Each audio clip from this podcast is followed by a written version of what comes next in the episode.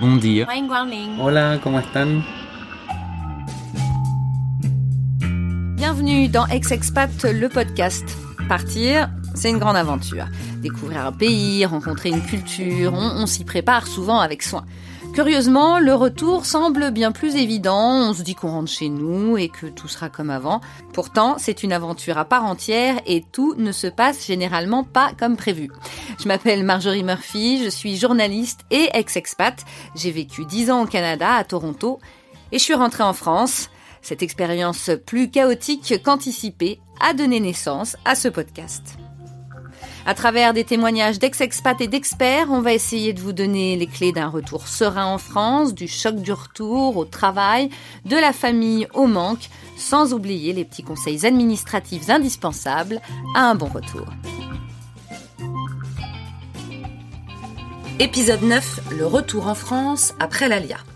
Cette semaine, on va parler du retour en France après l'Alia. L'Alia, c'est quoi? C'est un mot hébreu qui signifie littéralement ascension ou montée. Montée vers Israël. Mais concrètement, ce mot désigne en fait le fait d'immigrer en Israël quand on est juif. Pourquoi ce sujet? Parce qu'après plusieurs vagues de départ vers Israël depuis 2013, dû notamment aux différents attentats hein, qui ont touché la France, eh bien beaucoup de juifs français devenus israéliens décident de faire leur yérida, et devinez ce que veut dire Yerida en hébreu, le retour. On se souvient tous évidemment avec horreur de la prise d'otage dans l'hypercachère de la porte de Vincennes le 9 janvier 2015.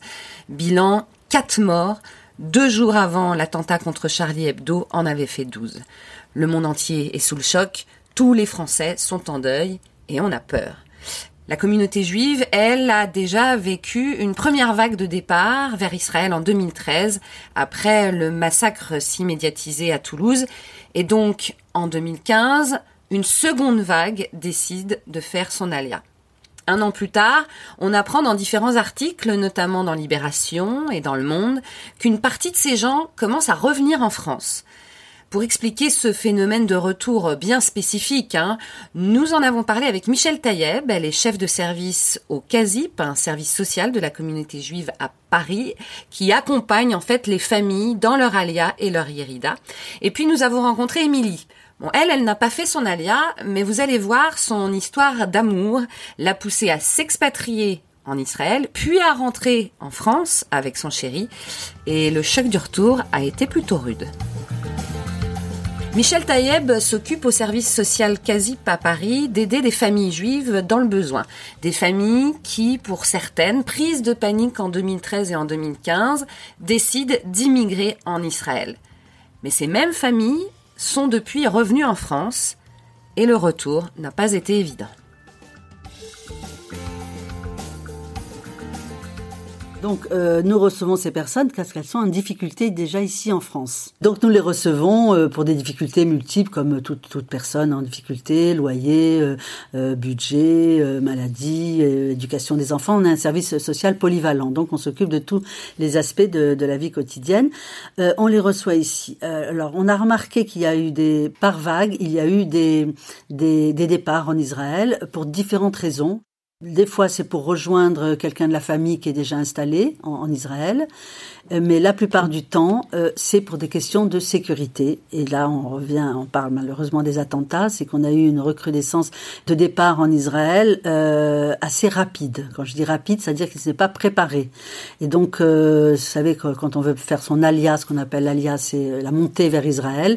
Il y a, a l'agent juif qui s'occupe des dossiers, il y a énormément de choses à faire. Et il y a certaines familles euh, ont été prises vraiment, euh, faut dire ce qui est, de panique, ont été prises en se disant euh, notre avenir n'est plus en France avec ce qui se passe. Notamment, c'était après l'hypercachère, hein, l'attentat d'hypercachère. Donc, sont partis sans passer par ces démarches-là, qui sont quand même nécessaires, et euh, sont partis parce qu'ils ont tous de la famille en, en, Israël. Comme nous a dit un délégué de l'agent juive, la première semaine, ils sont reçus à bras ouverts par la famille. On leur, on leur fait la dafina, le plan national, on, on leur fait plein de choses. Et puis, euh, trois semaines après, ils n'ont pas le temps de s'occuper d'eux et se retrouvent complètement démunis sans rien. Donc le souci, c'est que ces familles partent, elles lâchent tout ici, ce que le peu qu'elles avaient. bon, souvent, elles ne travaillaient pas ou elles travaillaient de façon un peu précaire, mais surtout elles lâchent leur, leur HLM. les enfants quittent l'école et ça peut même être au milieu de l'année, hein, ça c'est arrivé. Et puis ils vont s'installer là-bas, euh, souvent euh, appelés par un va cousin ou un ami ou la famille, enfin. Et, là, ça se passe pas si bien que ça, comme imaginé. Donc, euh, il y en a qui partent quand même bien préparés, mais la plupart des temps que nous, des gens que nous on suit, euh, ça se fait comme ça dans la précipitation. Et euh, surtout, par rapport, par exemple, au niveau éducatif, ils ont beaucoup beaucoup de mal à se faire au système éducatif euh, israélien, qui est un peu le même que le système éducatif euh, euh, américain ou par exemple ou scandinave, où les gens, l'école ferme à deux heures. Donc mm. après, qu'est-ce qu'on fait des enfants quand les parents travaillent? Donc il y a plein de choses comme ça, et, et ils se retrouvent en difficulté. Il y en a qui partent un peu à l'essai, mais qui savent pas s'ils vont revenir. Il y a plusieurs cas de figure, hein. Mm. mais la plupart du temps, c'est des c'est des départs un peu précipités, euh, donc où euh, ben, les enfants ne parlent pas l'hébreu, donc ils vont dans des écoles françaises. Les écoles françaises privées sont chères et surtout, surtout, euh, le, le, loyer là-bas, le logement est très cher et beaucoup de gens achètent leur logement. Il y a pas, il y a, en général, les gens achètent plutôt. Euh, leur logement. Et d'ailleurs, même quand ils sont une location, ce qu'on ne fait pas ici, une location, il faut donner 12 chèques dans l'année avant de commencer à prendre une location. Il faut être, euh, ah oui, oui, il faut assurer que les chèques. Donc ça, les gens sont pas forcément dans la capacité de le faire parce qu'ils partent avec des petites économies. Euh. Donc voilà. Alors. Alors du coup, il y a des gens mhm. qui, après avoir fait tout ça dans la panique, euh, bah, décident de rentrer. Voilà. Ça? voilà. Alors après, c'est un certain laps de temps. Hein. Ça peut durer euh, des fois six mois, des fois deux La plupart du temps, ils arrivent à tenir deux ans en faisant des petits boulots, des choses comme ça. Et euh, on a des familles qui reviennent aussi. Alors il y a, comme je dis, le facteur économique, le facteur euh, de, de, vie, euh, enfin éducatif, le facteur, le mode de vie en Israël n'est pas du tout le même qu'ici. Il y a de la famille là-bas, il y a de la famille ici. Mm. Donc ils débarquent souvent chez les parents, les sœurs, les frères, les tantes. Euh, ils viennent là et après tout est à refaire, effectivement. Et ça c'est le, le, le, gros gros travail euh, que l'on a, euh, c'est de retrouver donc euh, un logement même c'est même plus difficile qu'un travail, un, un, logement. Bon, réinscrire les enfants à l'école. La plupart sont en école juive, donc privée, donc payante, c'est-à-dire qu'il faut quand même avoir euh, les sous suffisants. Euh, moi, je m'occupe par exemple des familles de banlieue, mais il y a aussi des familles à Paris. Donc ça veut dire qu'il faut euh, les réinscrire. Mais ça, c'est pas un problème l'inscription. Mais le plus difficile, c'est le logement. Nous, on n'a pas de logement. Donc ça veut dire qu'on refait toute la filière euh, logement social, ou alors beaucoup beaucoup de connaissances. On trouve du travail, on trouve un logement en sous-location, par exemple, quelqu'un qui vous le sous-loue, ou euh, quelqu'un qui ou dans le privé, où c'est très très cher puisque ils ont peu de revenus. Ils ont quand même quelques économies en général. Où, Et ils n'ont pas euh, gardé de papier euh, prouvant, enfin pas gardé d'ailleurs. Ça dépend le temps qu'ils sont bah, restés. Bah voilà, c'est hein. S'ils sont restés que six mois, ils peuvent reprendre tout ce qui est CAF, RSA, les choses comme ça. Justement, ces gens qui sont partis et qui finalement décident de rentrer, qu'est-ce qu'ils vous disent pour la plupart? Est-ce qu'ils vous disent le retour est, est difficile, mais euh, finalement euh, c'est quand même plus simple que là-bas ou bien on n'aurait encore pas dû rentrer Ils n'ont pas réussi à s'intégrer. Moi, je ne peux vous parler que des familles nécessiteuses.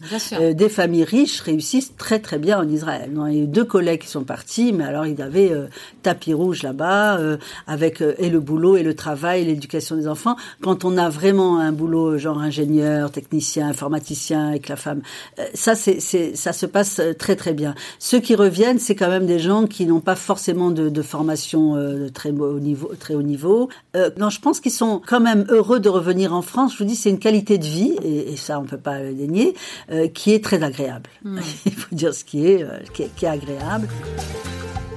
Donc, euh, mais même administrativement, est-ce que euh, du coup euh, d'être parti, euh, peut-être justement dans, dans des pays où on n'a pas l'habitude de voir les gens partir, on en voit beaucoup partir au Canada ou ailleurs.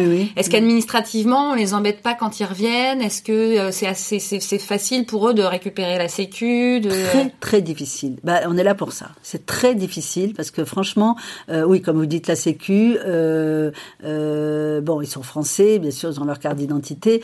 le plus difficile, quand même ben, sur le logement, c'est-à-dire que la recherche, refaire un dossier de, de recherche de logement social, hein, donc refaire un papier, refaire un dossier avec tout ce que ça comporte, avec euh, les ressources, les charges, euh, c'est très très difficile. Euh, en tout cas, tous ceux qu'on suivait ici, qui sont partis, mm. sont revenus et sont suivis par nous. Voilà, ça, tous. tous, oui, oui, bah oui.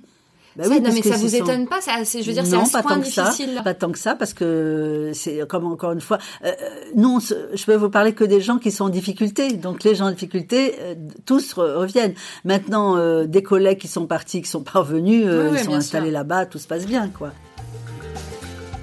Émilie a émigré à Tel Aviv en 2017 pour suivre son amoureux. Après six mois dans cette ville où elle a eu du mal hein, à s'intégrer, elle revient en France avec son futur ex-mari. Et là, comme beaucoup d'ex-expats, elle vit le fameux choc du retour. J'ai décidé de ne pas faire mon alia, contrairement à beaucoup de gens. Pourquoi? Euh, C'était un petit peu risqué parce que c'est très avantageux. Qu'est-ce que c'est une alia euh, pour le pour euh, expliquer Alors l'alia, c'est la demande de la nationalité israélienne. Chaque personne juive, à condition de le prouver, a le droit de l'affaire. Ça s'appelle aussi la loi du retour, puisque Israël considère que euh, la diaspora juive étant ce qu'elle est, à un moment donné, chaque personne juive a le droit de rentrer entre guillemets dans son pays, c'est-à-dire euh, pays euh, fondé sur le judaïsme. Et en fait, le gouvernement israélien donne énormément d'avantages pendant les six premiers mois de cette fameuse alia. Donc des avantages financiers, on va pas se mentir. Ils vous donnent de l'argent, ils vous aident à apprendre la langue, ils vous aident à vous insérer, à trouver un logement, à trouver un job. Ils vous entourent. Euh, L'agence juive d'ailleurs est euh, le pivot entre euh, le gouvernement français et le gouvernement israélien. Euh, c'est un système extrêmement bien rodé prendre la décision de s'expatrier, euh, déjà c'est une décision mûrement réfléchie. Quand on prend la décision de quitter son pays, on sait ce qu'on quitte, on ne sait pas forcément ce qu'on trouve. Moi, ma question, c'était de me dire comment être sûr de vraiment bien m'intégrer et m'insérer dans un pays qu'a priori je connais très bien puisque j'y vais depuis ma plus tendre enfance, j'ai de la famille, j'ai des amis, mais par expérience pour m'être expatrié à plusieurs reprises, aller dans un pays et vivre, c'est pas du tout la même chose. Donc moi, j'ai pas joué la carte entre guillemets de la sécurité, j'ai préféré demander un visa de travail pour me permettre de rester légalement et de travailler. Il y a des personnes qui vont pour pur sionisme. Ça, c'est quelque chose qu'on a en soi. C'est comme une foi, une conviction. On n'en démord pas. C'est une espèce d'idéologie. Et quand on a une idéologie aussi forte que celle-ci, on se bat. D'autre part, il y a beaucoup de gens qui y vont aussi euh, pour des raisons religieuses qui sont extrêmement pratiquants, pour qui euh, le fait de manger cachère, le fait de pouvoir faire toutes les fêtes religieuses euh, à leur convenance, il y en a pour qui c'est extrêmement important. Il y en a pour qui aussi, de par ce qui se passe en France, enfin les événements récents, terrorisme, etc., qui ont peur pas simplement en tant qu'être humain, en tant que français, mais en tant que juif, qui ont l'impression d'être des cibles de plus en plus. Et il y a des gens qui saisissent comme ça certains événements de la vie et qui prennent ça pour des opportunités, pour des signes en se disant bon maintenant c'est bon j'en ai marre, euh, de toute façon j'ai envie d'autre chose donc je vais là-bas parce que j'espère, parce que je pense, parce que je crois.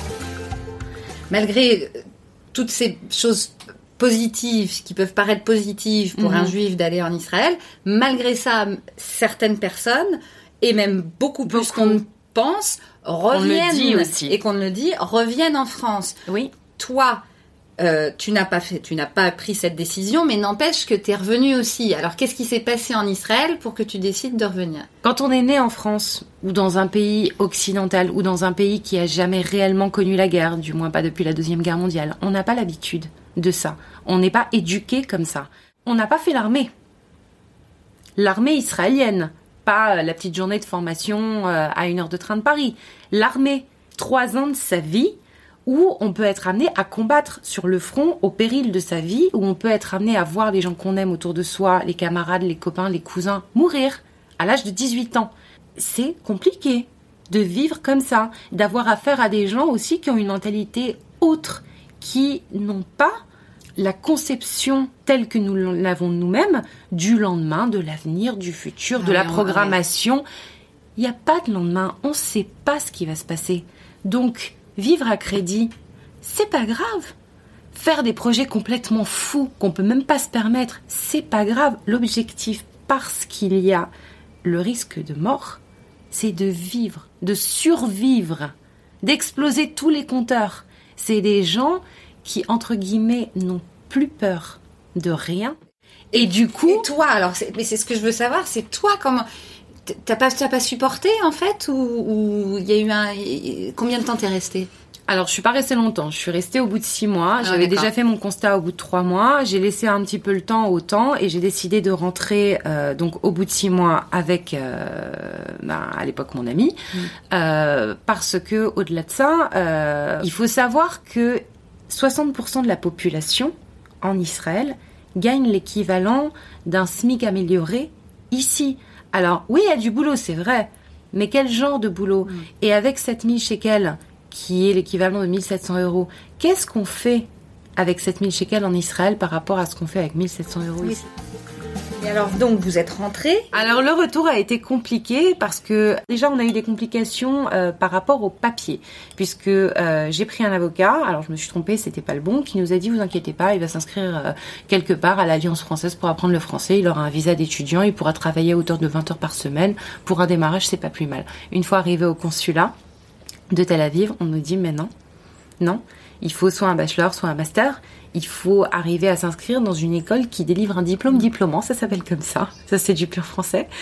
Euh, et donc au final, euh, voilà. Sauf que euh, les billets d'avion étaient déjà pris. Moi j'avais déjà claqué madame. L'inscription à l'Alliance française était déjà faite et la décision avait déjà été prise. C'était compliqué de la prendre. on n'allait pas s'avouer vaincu avant même de démarrer. Donc on arrive avec un visa de tourisme pour mon chéri de trois mois qui ne lui permettait pas de travailler. Tout va bien. On se démonte pas, on postule, on va à gauche, on va à droite, on prend d'autres avocats. Et là, on se rend compte qu'il faut se marier. Excepté l'histoire que tu vas nous raconter après avec lui, qui a été le, finalement, ça se termine mal. Hein. On va prévenir les auditeurs, ça se termine mal. Il n'y a pas d'happy Bon, il n'y a pas d'happy mais c'est comme ça. Mais euh, mais toi, tu l'as ressenti comment? Parce que même si tu n'es parti que six mois, mais tu as l'air d'avoir vécu beaucoup de choses là-bas qui ont été oui, lourdes très fort, C'était fort, c'était riche, euh, douloureux. J'ai eu du mal quand je suis rentrée. Euh, J'avais déjà eu ce sentiment auparavant, mais ça faisait tellement longtemps que je pense que je l'avais un petit peu oublié. Je me suis sentie comme une étrangère dans mon pays. Moi, quand je vois, bon, maintenant c'est mon mari, futur ex-mari, mais euh, ici on lui a pas déballé le tapis rouge. Hein. Ça a été trois mois. Mon job à temps plein, quand je suis arrivée ici, c'était trois mois pour faire en sorte qu'il puisse rester de manière légale, parce qu'on y tenait tous les deux, et travailler, parce que travailler c'est aussi une manière de s'insérer, si ce n'est le premier pas pour s'insérer dans un pays. Aujourd'hui, c'est quoi la situation? Parce qu'on l'a dit tout à l'heure, euh, ça finit mal. Ce que j'ai vu, c'est que, euh, et je l'ai vu d'ailleurs grâce et à travers l'expérience de, euh, de mon époux, puisqu'on s'est marié civilement pour des problèmes de visa, même si après il m'a demandé en mariage est-ce qu'il était réellement question de se marier, comme quoi c'était juste un peu précipité, mais il n'a pas eu d'aide lui ici. Les gens lui ont pas tendu la main, les gens n'ont pas été curieux de savoir pourquoi il était venu ici, quel était son parcours, etc. Les gens ici s'attachent aux problèmes, pas aux solutions. Alors du coup, qu'est-ce qui s'est passé? Bah, Du coup, ce qui s'est passé, c'est que euh, donc après les trois mois euh, de tumulte euh, administratif et après trois autres mois à vraiment faire tout ce qu'il a pu, il a fait des salons, il a fait des boutiques, euh, de diamants. Euh, il a fait tout et n'importe quoi et il a compris même que même un job de serveur n'était pas à sa portée. Et à un moment donné, on se dit ok, je suis venu ici, ok, j'ai pas une situation facile, mais je peux même pas gagner ma vie. Alors vous vous êtes quand même mariés On s'est mariés. Et puis en fait, il a pété un plomb. Il a pété un plomb, il s'est barré. Vous avez pu remarquer que ces deux derniers épisodes sur le Brexit et le retour après l'ALEA étaient un peu plus en lien avec l'actualité et avec des retours très spécifiques. Mais ces épisodes hors série ne sont en aucun cas politiques ou d'opinion. Nous ne cherchons en aucun cas non plus à froisser qui que ce soit. On veut juste, comme toujours, raconter des retours, des retours qui peuvent être difficiles ou plutôt faciles. En tout cas, à la rentrée, bah, on retourne dans le quotidien des ex-expats. Alors rendez-vous au retour des vacances et profitez bien. Merci d'avoir écouté Ex-Expat le podcast. Cet épisode a été réalisé par toute une équipe à l'image de ce podcast international. Ma co-réalisatrice, Laurie Martinez, est américaine. Notre directeur artistique et graphiste Kunal Balou est mauricien. Notre compositeur Leandro Gufanti est lui argentin. Vous pouvez écouter tous les épisodes sur iTunes et toutes les applications podcast. Et bien sûr, si vous avez aimé, n'oubliez pas de nous mettre beaucoup d'étoiles sur iTunes.